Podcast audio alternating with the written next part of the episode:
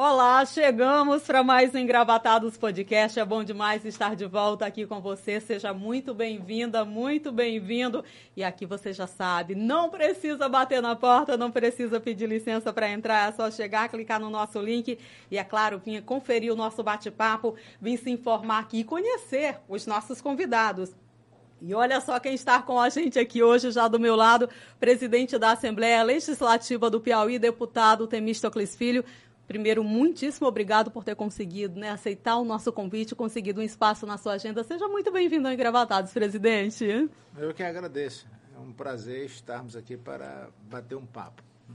Ah, isso é ótimo, né? Muita gente querendo, já tinha sugerido, né? O nome do senhor aqui é muito bom tê-lo aqui. E a gente já começa, chegamos ao final de ano, né? Um período de muito trabalho, como é que tem sido o trabalho na Assembleia Legislativa? Como é que tem sido ao longo desse ano de 2021? Um ano não tão fácil assim. Chegamos a dezembro, presidente. O que de mais importante tem acontecido por lá? É, o mundo e o Brasil vivem esse problema da, da, do coronavírus. Nós estamos com esse drama, vai completar dois anos. E isso dificulta a vida de milhares de pessoas no mundo, no Piauí, em qualquer cidade. Graças a Deus já tem a vacina. Um percentual grande dos brasileiros estão vacinados com a primeira e a segunda dose, agora até a, a dose de reforço. Isso a, a, ajuda a vida voltar ao normal do que era antes. Se você andar pelas ruas, você vai ver muita gente na rua, já festas. Você vê festa aí com 3 mil, 4 mil, 5 mil pessoas ou mais ah, acontecendo. E, infelizmente, é, foi descoberta aí uma nova variante. A Ômicron. Que, é, que está trazendo preocupação para todas as autoridades da área da saúde no mundo todo. todo. E a gente espera que isso seja contido, resolvido, que as vacinas atuais ou outras vacinas possam conter esse problema, para que a vida de todo mundo volte ao normal. Uma dificuldade, né? Mas que a gente tem essa perspectiva exatamente como o senhor destacou aí. Chegamos a dezembro. É, qual o período de recesso? O que está faltando ser votado ainda? Já conseguiu ser votada a questão do orçamento? Ou é o que está é, dependendo ainda para o recesso? Como é que está a situação? Vota até terça-feira. Até terça? A, a, as, todas as, as assembleias do Brasil, o, o recesso inicia na próxima quarta-feira. Quando a gente fala de recesso, é o recesso do plenário. Do plenário. Mas o trabalho dos parlamentares continua no dia a dia normal. O deputado tem que trabalhar sábado, domingo. Essa é a vida de um parlamentar, é desse nível seja federal, seja estadual, seja municipal. Agora, nesse período é, que antecede o Natal e vai o mês de janeiro, as matérias não entram em votação no plenário da Assembleia do Piauí, do Maranhão, do Ceará, de qualquer uma. As comissões param de funcionar e somente em fevereiro retornam os trabalhos. Mas o parlamentar está ali 24 horas por dia trabalhando, né? Nós somos, nós somos uh, obrigados. Digamos, o parlamentar ele é obrigado a andar pelo Estado para ele conhecer de perto os problemas. Porque só alguém falando dos problemas eh, é melhor você olhar o problema, porque você vai saber qual é a solução que você pode lutar para conseguir que isso seja resolvido, algum tipo de problema. Tem vários problemas, tem problemas de falta de água em determinadas cidades, problema de energia, problema de estrada, de infraestrutura, problema na área da saúde. Problema é o que não falta. Mas eu estava dizendo aqui para a Nayane, é, quando eu era menina aqui de oito anos de idade, eu estudava aqui era Colégio Batista, que hoje é o INE, que já mudou para outro colégio. E essa região todinha aqui só era Pissar, quase deserta essa região. Teresina era uma Teresina menor, ficava mais é, pelo centro. Hoje está é uma bela capital. É, nós temos a nossa capital, mas se você olhar para Teresina, até 1971, Teresina e o Piauí, até 1971, o Piauí todinho só tinha 20 quilômetros de asfalto. Só 20 quilômetros de asfalto, todo o Piauí. Quando o Alberto Silva assumiu o governo do estado, foi que ele colocou asfalto para Luiz Correia, para a região de Picos, para a região de Barras, Floriano, o sul do Piauí. Essas avenidas que você vê na nossa capital, a Frei Serafim, por exemplo, até 71 era pissarra. Não era essa Frei Serafim de hoje. Essa Frei Serafim de hoje foi o doutor Alberto Silva, quando governador do Piauí, que fez toda essa estrutura da, da Frei Serafim. Foi o doutor Alberto Silva que fez. Antes de 71, era pissarra. E uma pequena parte, calçamento. A, mo a mocidade mais nova nem imagina que era desse jeito a nossa bela Teresina. Hoje, né, com várias ruas aí e avenidas sendo asfaltadas. Não, Teresina, né? Teresina, se você conversar com alguém de São Paulo, Rio de Janeiro, qualquer região do nosso país, quando a pessoa chega na capital, se surpreende para o bem. Achava que Teresina era uma cidade menor, não era tão desenvolvida e a pessoa se surpreende para melhor da nossa capital. Esse é um ponto positivo, é né? Ponto positivo. O, senhor, o senhor destacou aí vários problemas é. que, que, o Estado tem enfrentado.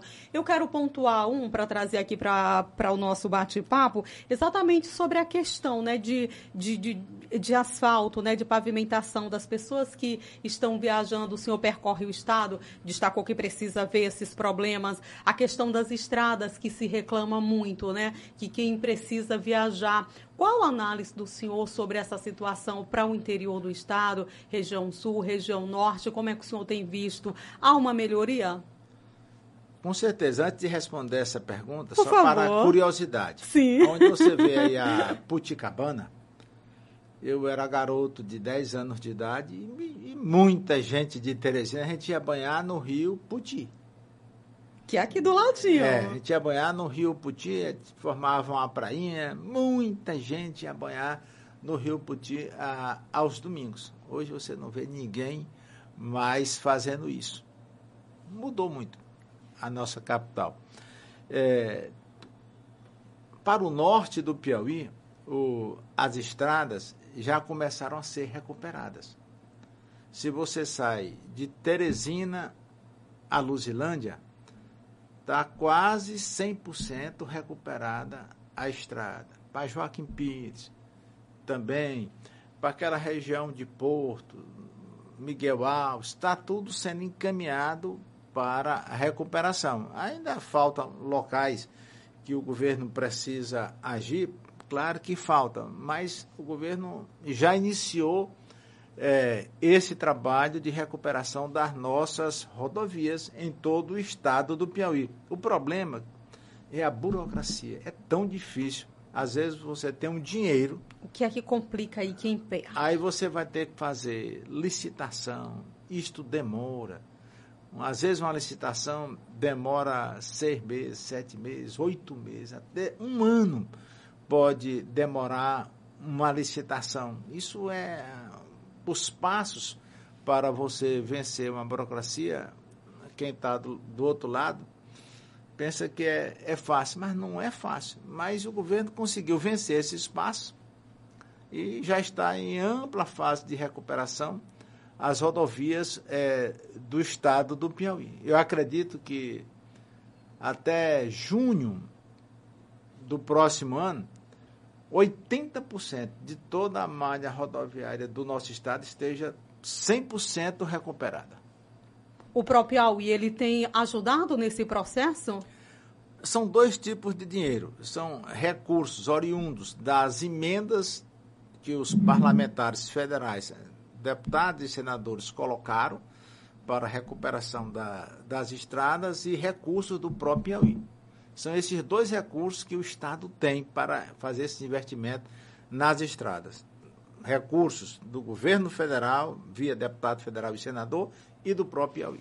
O senhor tem requerimento, tem emenda, né, para esse tipo de, de, de duas, situação, são né? São duas estradas que eu considero importantes para o desenvolvimento Quais? do estado do Piauí.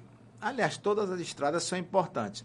A estrada que muita gente passa nela e nem sabe que é a BR-222, que liga o Ceará, o Piauí, o Maranhão e o Pará. Essa estrada tem 1.802, 1.802 quilômetros. É, o governo já fez, a gente já conseguiu uma luta é, de batalha a Piripiri, falta ainda cinco pequenas pontes, a maior ponte tem 15 metros, e de lá vai para Esperantina, Batalha Esperantina, de lá vai para São João do Arraial, São João do Arraial vai para Matias Olímpio, e de lá você vai para Brejo no Maranhão, mas tem que fazer a ponte sobre o rio Parnaíba. Que nós, quando eu digo nós, a bancada federal é, tem que colocar recursos para que é, essa ponte. Aí você vai interligar quatro estados com 1.802 quilômetros nessa BR-222, que é uma rota do desenvolvimento para todo o norte é, do Piauí. Qual é a, é a situação da, da 222 hoje, deputado, presidente? Quem está fazendo essa obra é o Exército Brasileiro.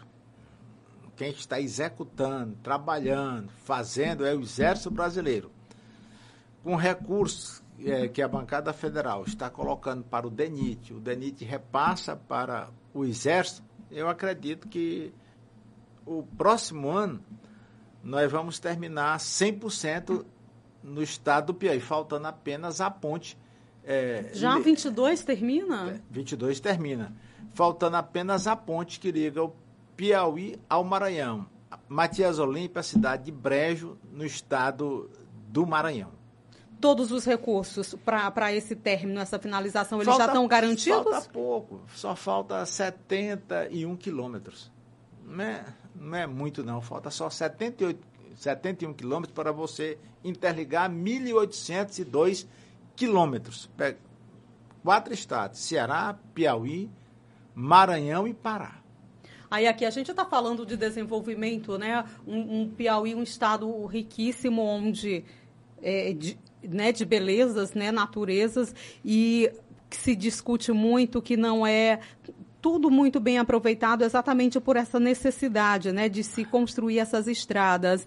Ah, essa estrada e as demais que estão sendo feitas né, com recursos do próprio AUI, recursos de parlamentares, ajuda até que ponto o desenvolvimento do turismo, o desenvolvimento de uma forma geral dessa região, presidente? Olha, para desenvolver qualquer estado, precisa rodovias, se possível, ferrovias, precisa energia é, de boa qualidade, educação, saúde. Isso em qualquer estado precisa disso, para que a gente possa conseguir dar passos mais longos para o nosso desenvolvimento. E eu acredito que essa BR-222 vai ajudar muito o norte do Piauí, como é uma estrada que liga Esperantina à volta da Jurema, que é Esperant... essa estrada pega Esperantina, Batalha, São José do Divino, Caraúbas, de lá vai para o litoral do Piauí e vai para é, Viçosa e outras cidades da, da Serra. Então, é uma rota do desenvolvimento. Essa estrada deve começar ou janeiro ou fevereiro, os recursos já estão assegurados, já estão na Caixa Econômica Federal, recurso do deputado federal Marcos Aurélio Sampaio, e a contrapartida do governo do estado é a ponte sobre o rio Longá, uma ponte de, de 201 metros de comprimento. Então, é outra rota do desenvolvimento. O cidadão vem do litoral ou vai para o litoral, passa na Cachoeira do Urubu. Se quiser, conhece é, Joaquim Pires, a Lagoa do Cajueiro, uma das maiores lagoas do estado do Piauí, a Lagoa do Cajueiro. Essa região norte do estado do Piauí. Bom, eu ia falar de Esperantina um pouquinho mais para frente aqui no nosso bate-papo, o senhor destacou aí. Vamos falar sobre Esperantina, a sua relação com a cidade de Esperantina. A minha relação com a cidade de Esperantina, eh, eu tive a minha infância dividida em duas cidades Teresina e Esperantina. Então, até hoje, eu digo, eu passo um, três dias na semana em Esperantina, quatro dias na capital e o restante divido é, no estado do Piauí, porque geograficamente é, Esperantina é bem localizada. Fica a 60 quilômetros de Luzilândia, a 60 quilômetros de Barras, 23 de Batalha, 21 do Morro do Chapéu, 48 é, de Matias Olímpio. Geograficamente é bem localizada, é como a nossa capital, geograficamente pertinho de União, é, de Demerval Lobão, de Campo Maior.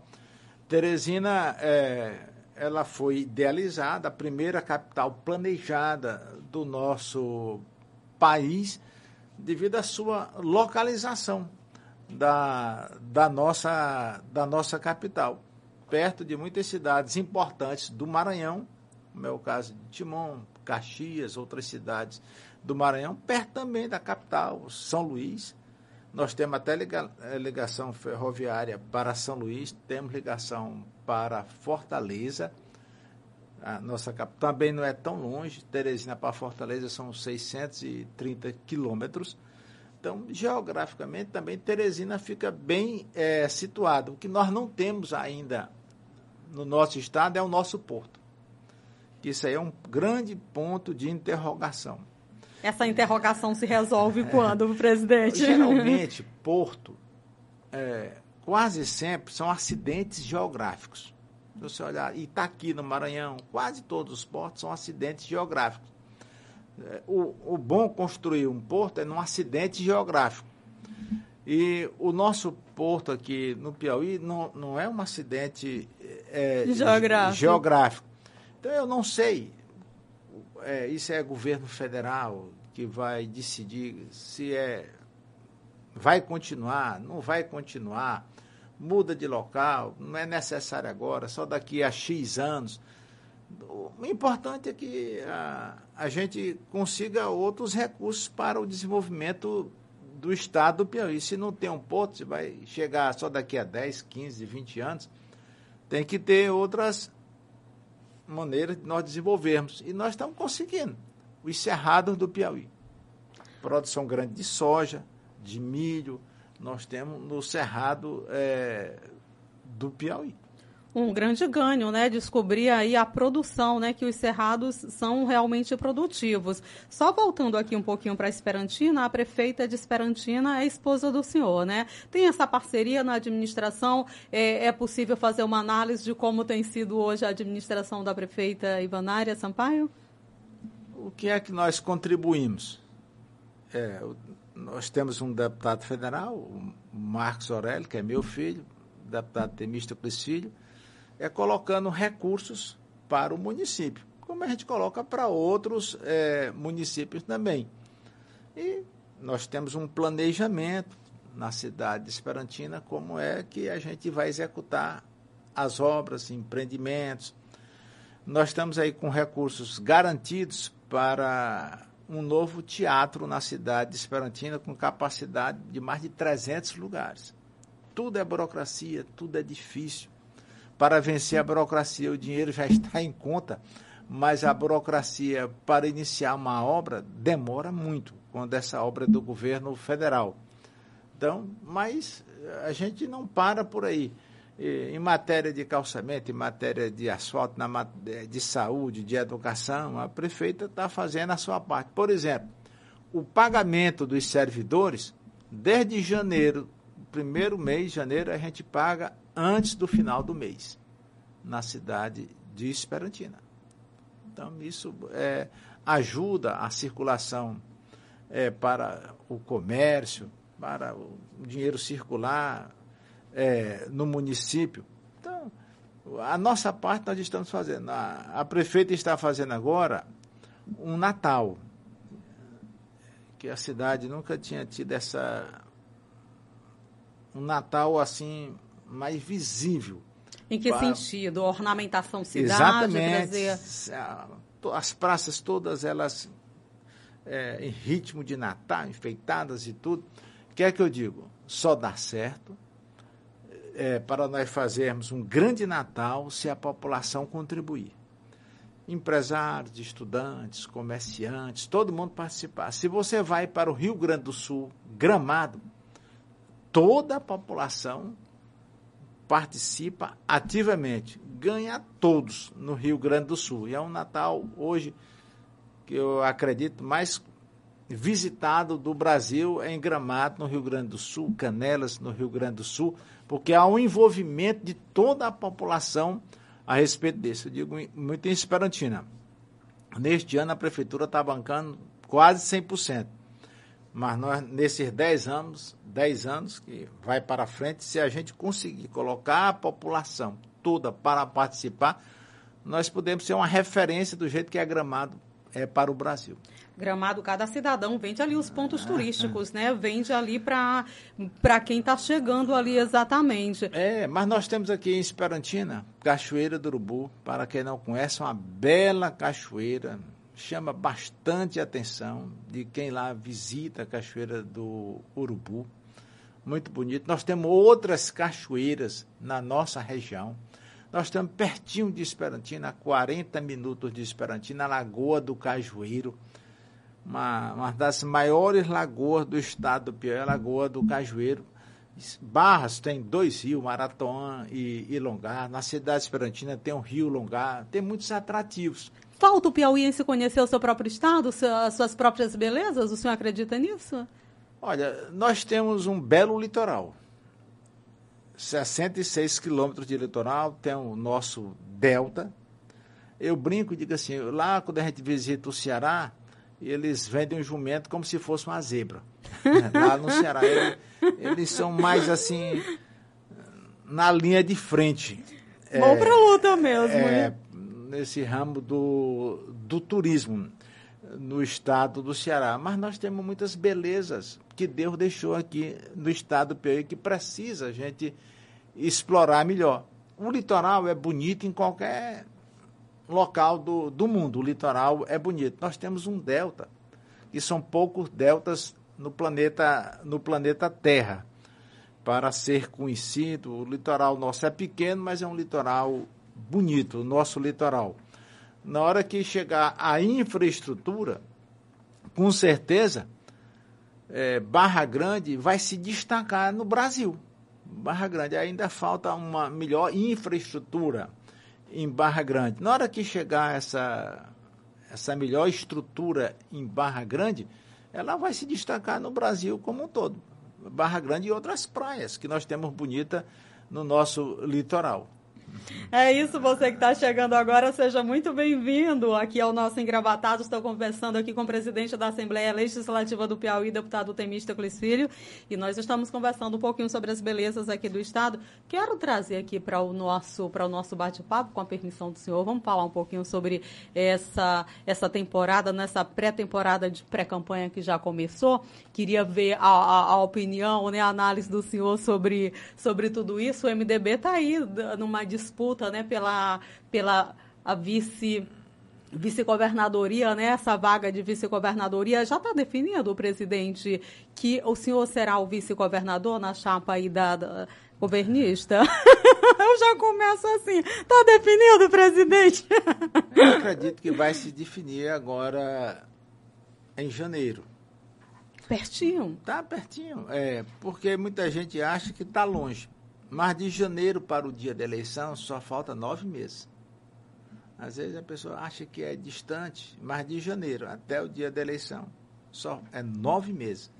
Então, o candidato a governador vai ter apenas nove meses para andar no Piauí todo, conhecer de perto os problemas, as soluções, o que é que ele vai de, é, debater com cada região do nosso estado e as soluções para aumentar ainda mais o, o nosso desenvolvimento. Eu digo muito que o Rafael é um bom secretário de Fazenda, é, resolveu o problema das finanças do estado do Piauí. Resolveu? Resolveu. O Piauí está pagando servidores em dia, fornecedores em dia, investimentos. No, o estado do Piauí tem aí mais de 3 bilhões para investimento.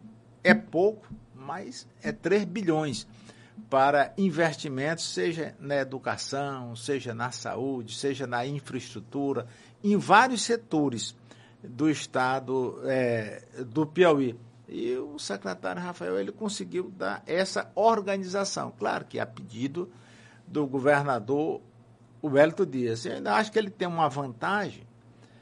Qual? É, a vantagem porque metade dos eleitores do Brasil 50% dos eleitores do, do Brasil têm até 40 anos de idade. E o secretário Rafael tem menos que 35 idade. anos.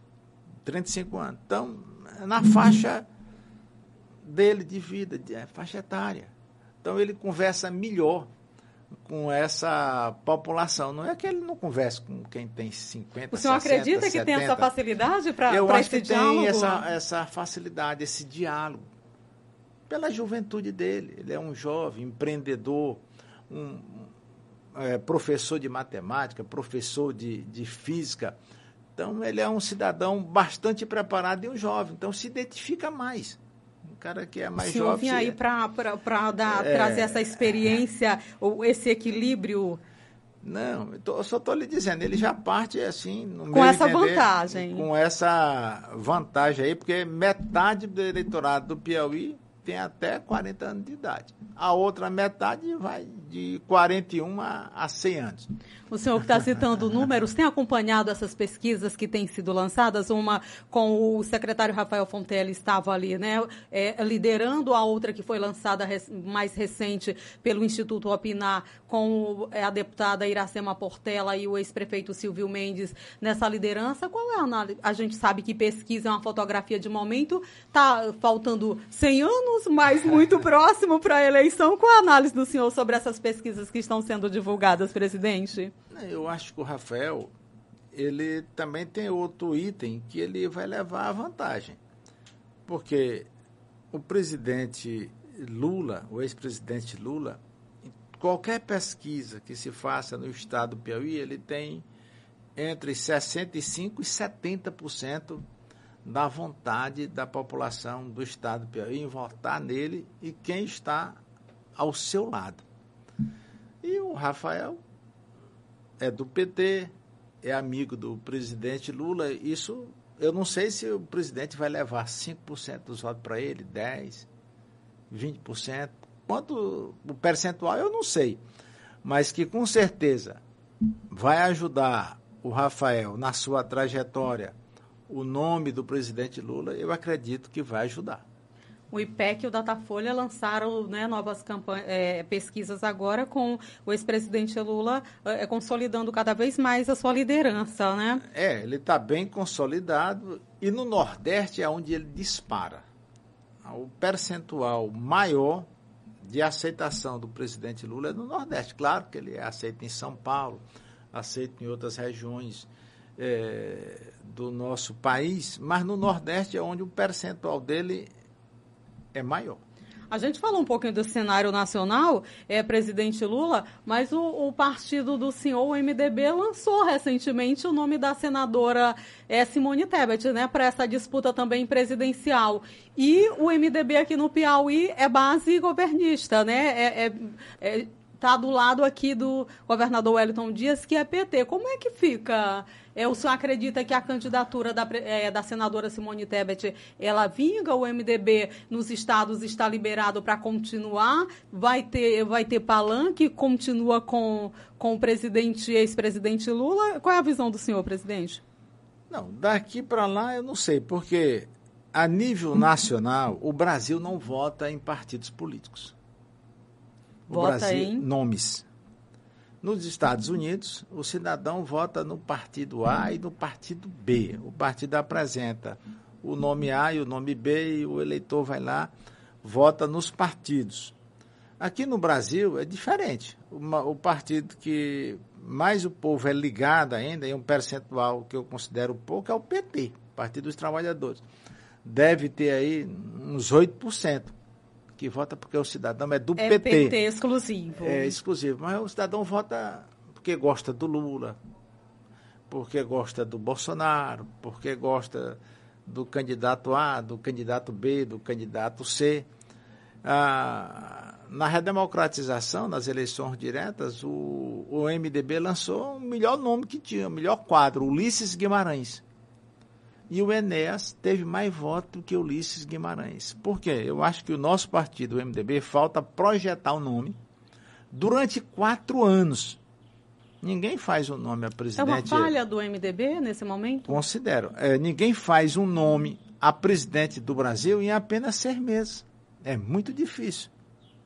Então, você tem que, se você deseja eleger um presidente é, do Brasil, vamos trabalhar um nome durante quatro anos, projetando este nome para toda a população do Brasil, para se tornar conhecido, o que é que ele pensa, as ideias do que esse cidadão pensa, para, para que o nosso partido atinja esses objetivos. Caso contrário, a gente vai patinar já foi Ulisses Guimarães, teve uma votação pequena. Quércia teve uma votação pequena também no nosso país. O candidato que hoje é o secretário de Fazenda do governo de São, de São Paulo também teve uma votação, que é o Meirelles, teve uma votação pequena, porque não era o um nome projetado no Brasil como um todo. Técnicos de excelente qualidade, mas não projetado para o Brasil como um todo. Então, na sua análise, a, a, a campanha da, da, senadora Simone não vinga? Não, não estou dizendo que ela não é. Que eu acho que se for igual com as outras, ela pode ser candidata e vai ter poucos votos. Um percentual pouco de, é, de poucos votos. Se ela vai ter 2%, 3%, 4%, eu não sei. Mas isso está em todos os partidos. Quem lutou muito para projetar o nome foi o PT. Oh, o Bolsonaro está aí. Muita gente acha que o Bolsonaro é, é, é coisa de quatro anos. Mas o Bolsonaro, há mais de 20 anos, ele vem com esse discurso dele. Mais de 20 anos, lá no Rio de Janeiro, São Paulo, para lá. E pegou esse embalo nessa última eleição que ele se elegeu presidente do Brasil.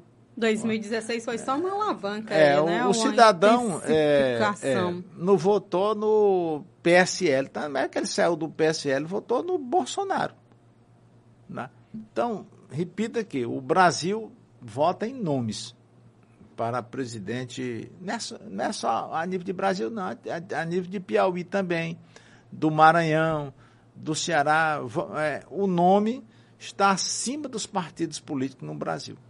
Vamos ter uma disputa bonita aí, tanto a nível de Brasil quanto a nível de Piauí. Eu volto aqui para o Piauí porque a gente tinha é, vê circulando na mídia local, por exemplo, há um possível atrito entre MDB e PSD por essa vaga. Como é que é a relação do senhor com, o, com o deputado Júlio César? Vocês conversam? Já juntaram ali, conversaram com o governador para não haver atrito na hora desses, dessa decisão? Porque o MDB é, bem o seu nome possivelmente como vice-governador e o, o partido do, do, deputado Júlio César também. Há risco de ter um atrito aí nessa base, presidente? Eu acho que é normal todo partido desejar. Eu quero ser governador, senador, vice-governador. Isso é perfeitamente normal. Quando chegar até o final de janeiro, tem que encontrar uma solução. 15 de janeiro está marcado já, se não mudar, para oficializar o nome do, do secretário Rafael Fonteles. Vem aí, então, a formação da chapa, não? Completa? Não, vai ter que. Até janeiro, no meu entender, tem que estar consolidado. Para você ir. Porque campanha é difícil. Você viajar daqui para a corrente é quase 900 quilômetros. Não é fácil. O Piauí é grande. E o candidato a governador, seja do partido A, B ou C, ele tem que percorrer o estado do Piauí para conhecer de perto seus problemas e as soluções. E o povo também conhecer o cidadão. É importante que o povo possa conhecer o candidato. Eu digo muito, na hora que você vai votar em alguém, pergunte para este cidadão quais, quais os projetos que você tem para a minha região para desenvolver a minha região. O Piauí tem vários territórios. Então, o candidato a governador tem que dizer, rapaz, eu penso desse jeito para essa região. Nós temos que melhorar aqui a saúde, a educação, a infraestrutura. Quer dizer, ele tem que saber dialogar com a população daquela região. Olha, nós vamos fazer isso para essa região, para o cidadão se sentir seguro, votar em alguém que realmente, depois da eleição, aquelas propostas se concretizem para aquela região. E para isso o cidadão precisa andar. O que os olhos não vê, o coração não deseja. é, isso, está acompanhando com a gente, né? Chegue junto, venha conferir esse bate-papo aqui com o presidente da Assembleia Legislativa, Temístocles Filho. Mas aí, falando em articulação, como é que o MDB tem se articulado? Qual é, é a perspectiva de, de, de, eleger que números de deputados? A gente viu recentemente que foi filiado, né, tá, trabalhando filiações. A advogada Nayara Moraes filiou ao MDB. Como é uma chegada feminina? Qual é a, a percepção aí de vocês do MDB para essa campanha? Se tudo der errado, o MDB vai fazer 10 deputados estaduais. Se der errado? Se der errado. Se tudo der errado, faz 10 deputados estaduais. Se der certo? Pode fazer mais. mais quanto, presidente? Pode fazer mais. É, porque a gente está articulando, trazer várias lideranças para o nosso partido. E nós também temos uma pretensão de fazer dois ou três deputados é, federais. Isso o senador Marcelo está trabalhando.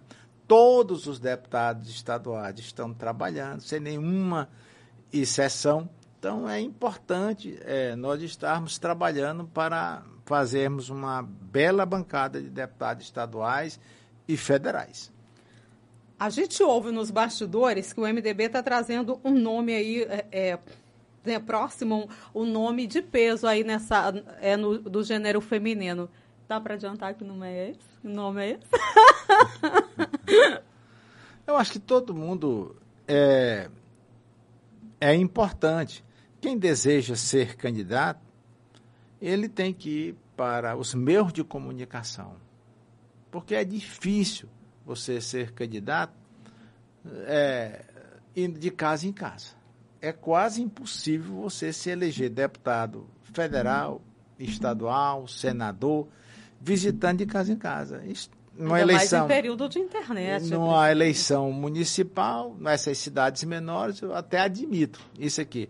Mas numa eleição estadual, os meios de comunicação, redes sociais, televisão, rádio, todos os meios sociais, é, de comunicação é importante para o cidadão ou cidadã se aproximar da população, saber o que é que ele pensa, o que é que ele acha que vai fazer por aquela região. O senhor não disse o nome, não vai dizer para gente? Não, mas aqui no nosso partido eu acredito que vem muita gente para o MDB. E se a gente começar a falar antes, atrapalha essa consolidação é, destes nomes. Vamos acompanhar então acompanhar. o caminhar, vamos acompanhar. Mas a gente falava um, um pouquinho antes aqui do nosso bate-papo em questão de problemas. O Piauí tem enfrentado um, um, grande problema, diria eu, né? não só eu, mas é, a população de uma forma geral, que é a questão da segurança. O litoral está sofrendo muito né, com a questão da segurança pública, se, se fala muito é, que falta efetivo, que falta é, uma série de coisas coisas. O que, que a Assembleia tem feito para tentar colaborar de alguma forma? O senhor, como presidente da casa, o, qual é a análise do senhor? O que, que pode ser feito para resolver esse problema? É um problema pontual? Tem solução é, a curto, médio prazo, presidente? Esse é um problema do Brasil. O problema de segurança pública não é só do Piauí, não, é do Brasil. Aqui o problema ainda é, se você comparar com os outros estados, ainda é menor do que os outros estados que é que a Assembleia, para quem não sabe, o Piauí tem 224 municípios e somente 17 municípios do Piauí têm mais de 30 mil habitantes. O maior problema na segurança pública são nas maiores cidades, não só do Piauí, mas do Ceará, do Maranhão, de qualquer estado da federação onde dá o maior problema. Que é que a Assembleia está é, tá fazendo agora? Nós estamos colocando uma emenda de bancada. Nós estamos começando. É a primeira vez que a Assembleia está fazendo isso. Isso em Brasília já acontece há três anos. Mas a primeira vez que a Assembleia está colocando emenda de bancadas é agora, assinado por todos os deputados. Para a segurança pública, nós estamos colocando recursos para que a segurança pública, a Secretaria de Segurança, possa comprar 200 motos.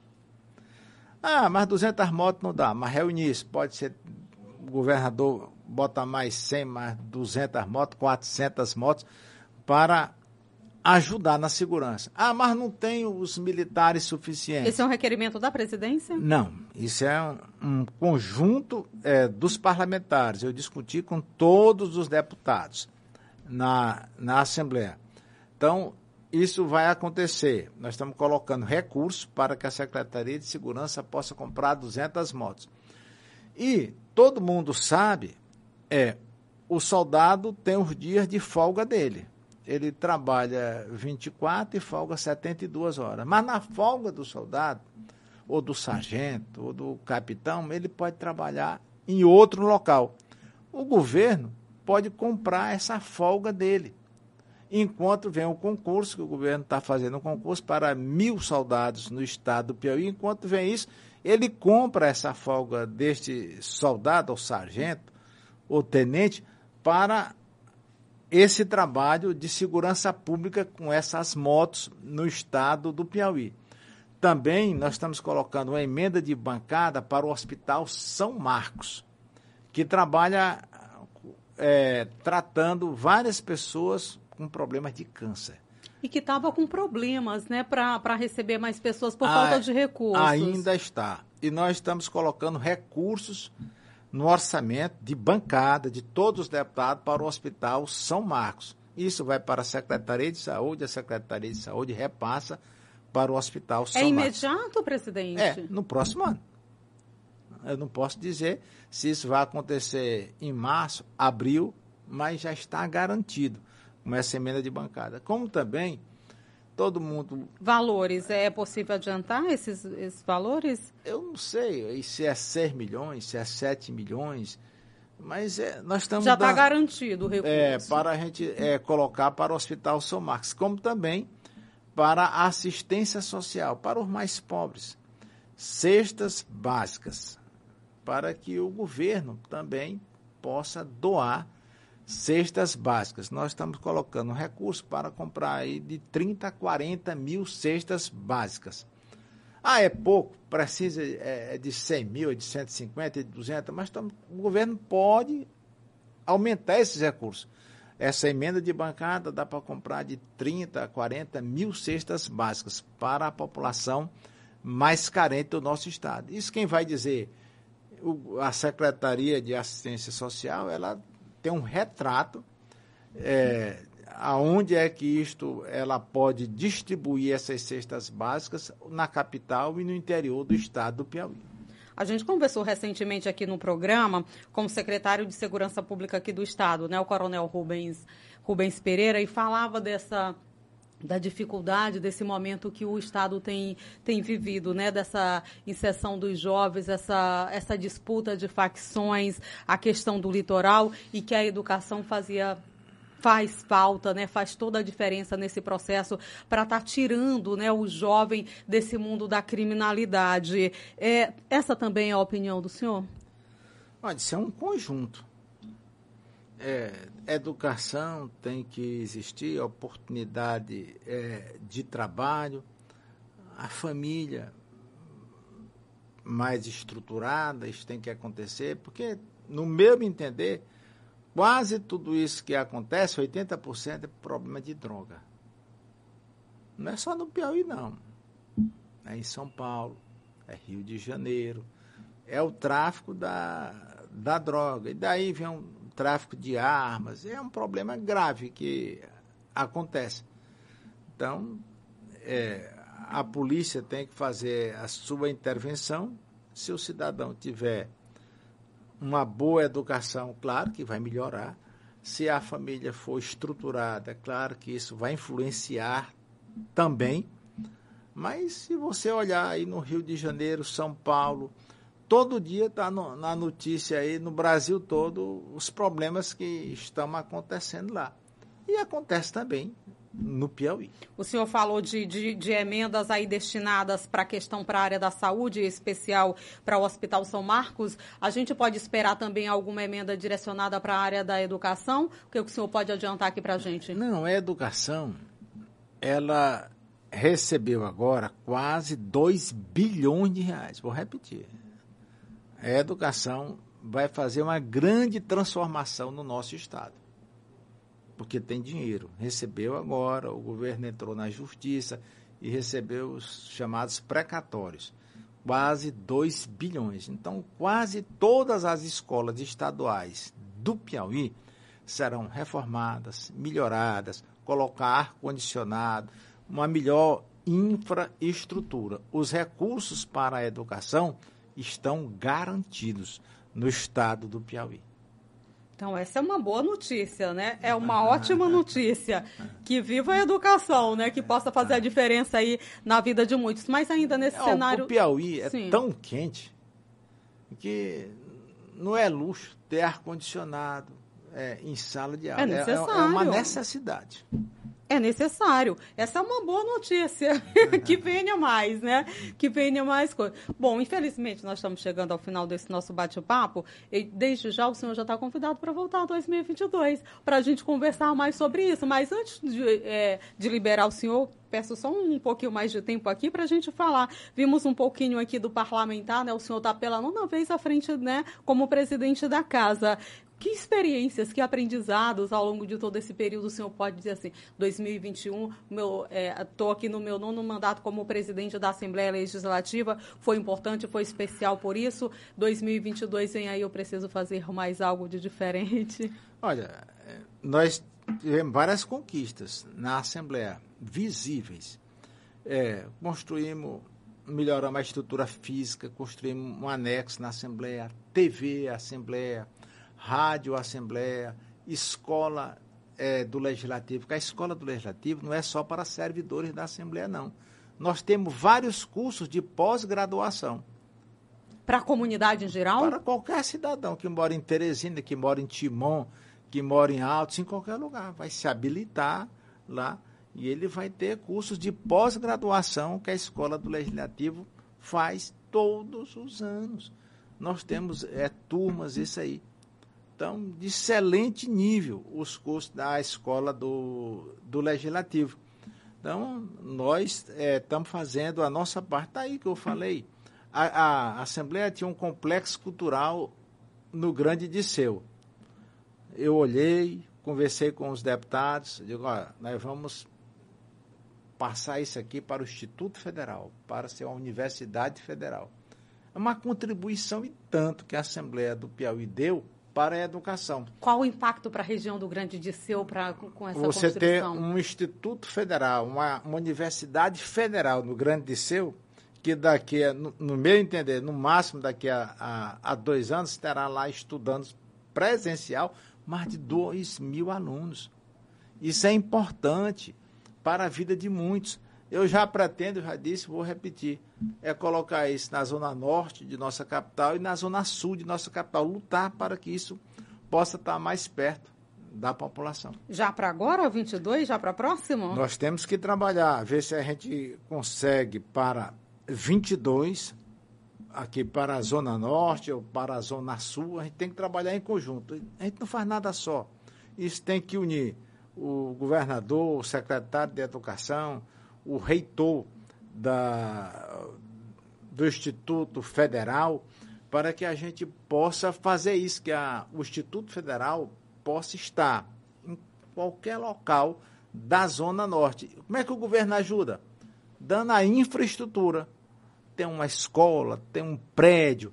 Ou se o governo der isso para o Instituto Federal, eu acredito que tem muito mais facilidade a gente conseguir em Brasília que o governo federal dê autorização para que isso possa acontecer. A torcida é grande para que possa para que possa vir. Presidente, o senhor está aqui, eu não posso deixar de perguntar, por favor.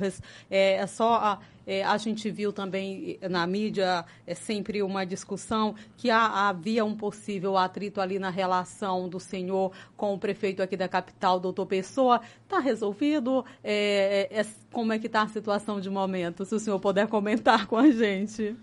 Olha, eu não tenho problema nenhum com o Pessoa eu só quero que ele seja um bom prefeito.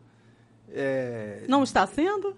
Não, eu quero, você quer. Todo... Ele está começando agora, não tem nenhum ano.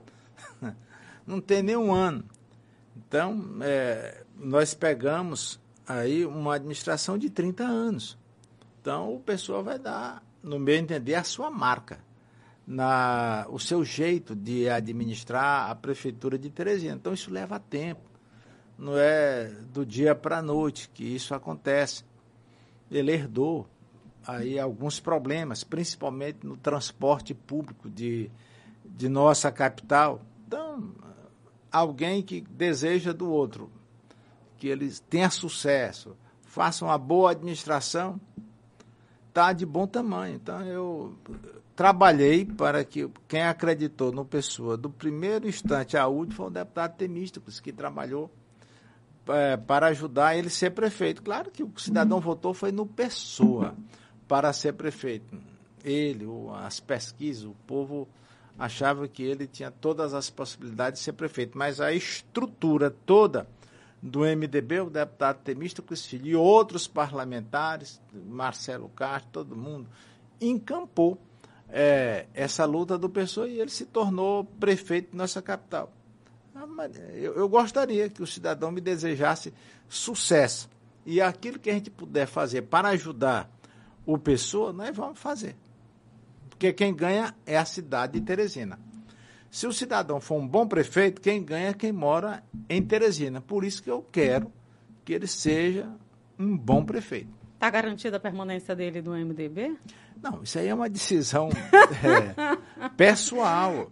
É, eu vou perguntá-lo ainda. Eu não, eu não vejo motivo para ele sair do nosso partido. Nenhum motivo eu vejo.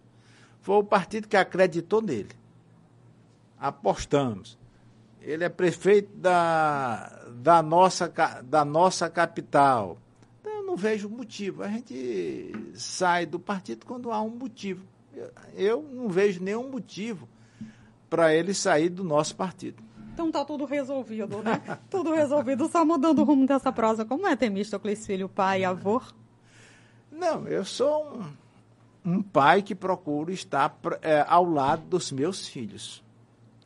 Sou um avô é, que quase todos os dias estou com minha neta. Eu tenho uma netinha de três anos de idade e, infelizmente, meu genro faleceu com 36 anos de idade eu tive a infelicidade de na, sentimentos. de na Covid perder, bem ligado ao deputado Temísticos, 11 amigos. 11. Perdi meu genro com 36 anos, meu primo com 52 anos, duas tias, perdi o Carlos Lobo, meu motorista, a mulher do meu motorista. Então eu perdi, bem ligado ao deputado Temístocles Cílio, 11 amigos. Não é fácil. Dentre eles, o meu genro de 36 anos. Minha filha hoje é viúva, bem nova, viúva. Tem uma netinha de 3 anos que eu, eu, eu dou a maior força possível para a Sofia. É Sofia? É. Essa relação com a Sofia, ela tem ficado mais intensa depois dessa perda do pai? Tem, eu me aproximo cada vez mais é, dela e tudo. A gente tem um, um bom relacionamento. É, eu acho que todo avô gosta dos netos. Deixa eu lhe perguntar aqui na indiscrição, não. Avô gosta mais dos netos do que dos filhos, presidente? Eu acho que é quase a mesma coisa. gosta mais da Sofia do que do, do deputado Marco Aurélio, do doutor Felipe? É, não, eu acho que a, a avô tem que gostar do mesmo nível que você gosta do seu filho, gostar da sua neta ou neto. Eu acho que o nível deve ser igual. e a gente dá essa força. Eu, eu, tenho um, dou um carinho especial para a Sofia, minha primeira neta. Três, ontem mesmo eu estava numa festa dela. Que maravilha! Com vários coleguinhas dela no colégio e tudo lá. Então ela se É uma aproxima. bênção, né? É, é bom. É importante. O senhor desse universo político, né, o deputado Marco Aurélio também é deputado federal, pode vir aí o doutor Felipe também para essa para 2022 aí concorrendo uma vaga? Pode. Pode, pode acontecer. Pode acontecer.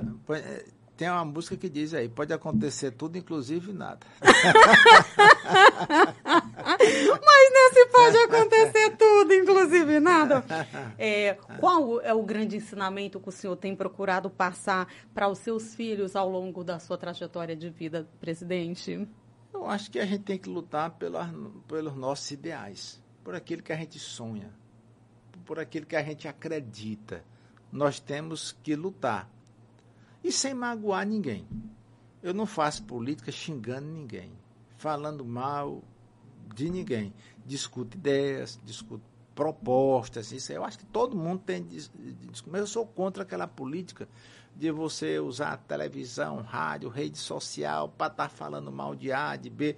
Bora discutir o que é que eu posso fazer pelo Piauí, por Teresina, pela cidade A, cidade B, cidade C, que eu vou ajudar a população. Então é é desse jeito que a gente se sente bem. Qualquer deputado, qualquer cidadão, mesmo que não seja político, se sente bem quando faz algo por alguém, quando faz algo pela sua cidade, quando contribui pela sua cidade. Isso é do ser humano. Você se sente melhor quando estende a mão para alguém. Você se sente bem melhor quando você dá um presente para alguém do que até recebe. É melhor você dar do que você receber. Eu sou desse jeito. E qual o maior ensinamento que o senhor quer deixar para a Sofia e para os netinhos que vêm por aí? Porque ainda bem, né? Deputado casou recente, tem, muito. Tem aí, ó, os meninos aí, o Marco Aurélio vai ter, com certeza, o Felipe vai ter. É, é a lei da vida, né? É, vai deixando aí a, a descendência, né?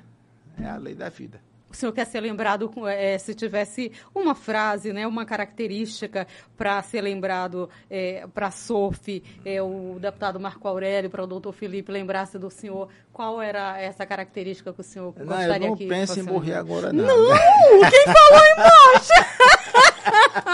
Quem falou em morte? Não falamos em morte, falamos em vida, presidente. Estão falando de vida, muita vida. Olha, Tem muita já- coisa, tem um governo aí ainda. Eu já tive um problema de saúde tão grave que as pessoas, muita gente comentou na imprensa e tudo, que eu tinha morrido. Eu, eu sofri um AVC há 17 anos atrás e me enterraram, fizeram tudo por aí, eh, me der- deram até baixo em meu nome. Que Graças a bom Deus. que o senhor está aqui. Graças a Deus que eu estou aqui. E o bom é a gente ver com saúde, eh, sem cabeça boa, pensando num Piauí melhor, pensando na família, pensando nos amigos. O deputado Temista Crisfilho, eu gosto muito dos meus amigos, eu gosto do meu estado, o que é que eu posso fazer pelo meu estado e com muita calma, muita tranquilidade. Muita calma nessa hora que a gente está falando só de vida. Só de vida. Nada de bom. Tem alguém que precisa lhe fazer um pedido de desculpa? Lhe deve um pedido de desculpa? Não, olha, eu na o minha senhor já vida, disse que é muito tranquilo, né? na Muito- minha vida eu, eu procuro não, não discutir com ninguém, não ter problemas é, com ninguém. É porque tem gente na vida que só fica satisfeito quando está mexendo com alguém. Mas eu não sou desse tipo, não. Eu procuro pegar a minha vida, o que eu puder fazer para ajudar o meu estado, ajudar alguém. É tão gostoso a gente estender a mão para alguém. Coisa simples. Um abraço para alguém, um presente, por, por menor o valor que tenha, mas só a intenção, aquele carinho que você possa fazer por alguém, a vida, a gente se sente bem quando a gente pode ser útil para alguém. Para quem está nos acompanhando aqui pelo YouTube, também pelas plataformas de áudio, direto aqui do, do, do coração do Senhor, qual a mensagem? Olha, eu acredito em Deus. E quem acredita em Deus tem tudo para vencer os obstáculos da vida. É ter tranquilidade, ter paz, ter amor.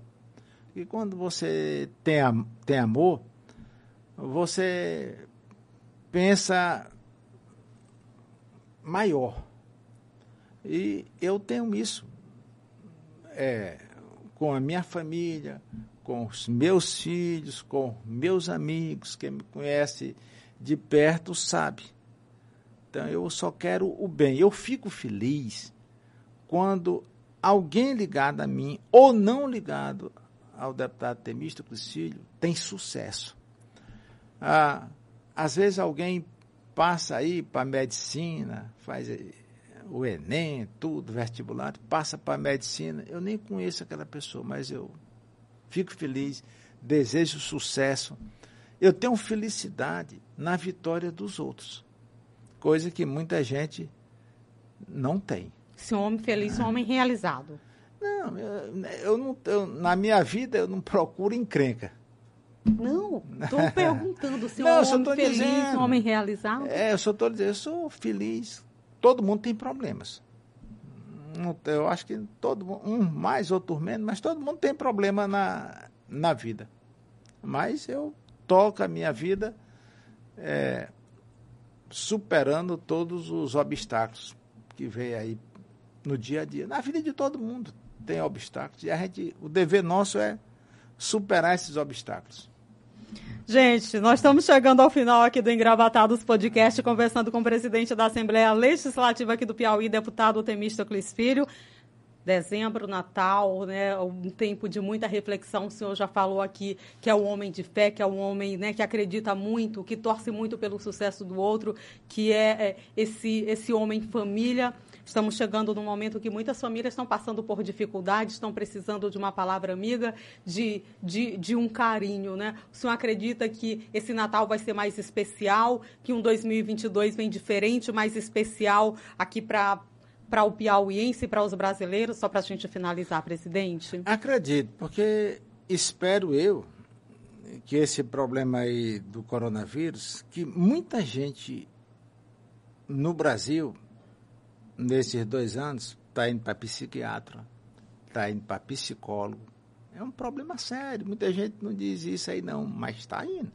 Esse, essa Covid-19 levou muita gente para psiquiatra, psicólogo, até quem não teve Covid. É um problema grave que aconteceu é, no mundo todo. É aqui, como a gente vive no Piauí, no Piauí. Eu conheço muita gente que está fazendo tratamento e que nem teve esse problema da doença é, direto, está fazendo tratamento. Então, eu espero que este próximo ano os cientistas do mundo todo possam encontrar os meios para resolver esse problema em definitivo. Um, percentualmente, ali, hoje o senhor cravaria que sai como vice-governador? Vamos aguardar. O tempo é o senhor da razão. Vocês viram que eu tentei. Tentei, quem sabe dia 15 a gente tem a resposta. Se tiver antes, nos conte, presidente. Gente, muito obrigada. Valeu demais. Foi muito bom estar com você. E é isso, continue se inscrevendo aqui no nosso canal, o senhor está convidadíssimo para voltar aqui em 2022. Tem novidades, volte, tá? Obrigada você aqui com o presidente da Assembleia Legislativa do Piauí, deputado Temista Filho. Fique bem, se cuide, se proteja. Tchau, tchau. Foi muito bom tê-lo aqui, presidente. Tchau, tchau, gente. Felicidades aí.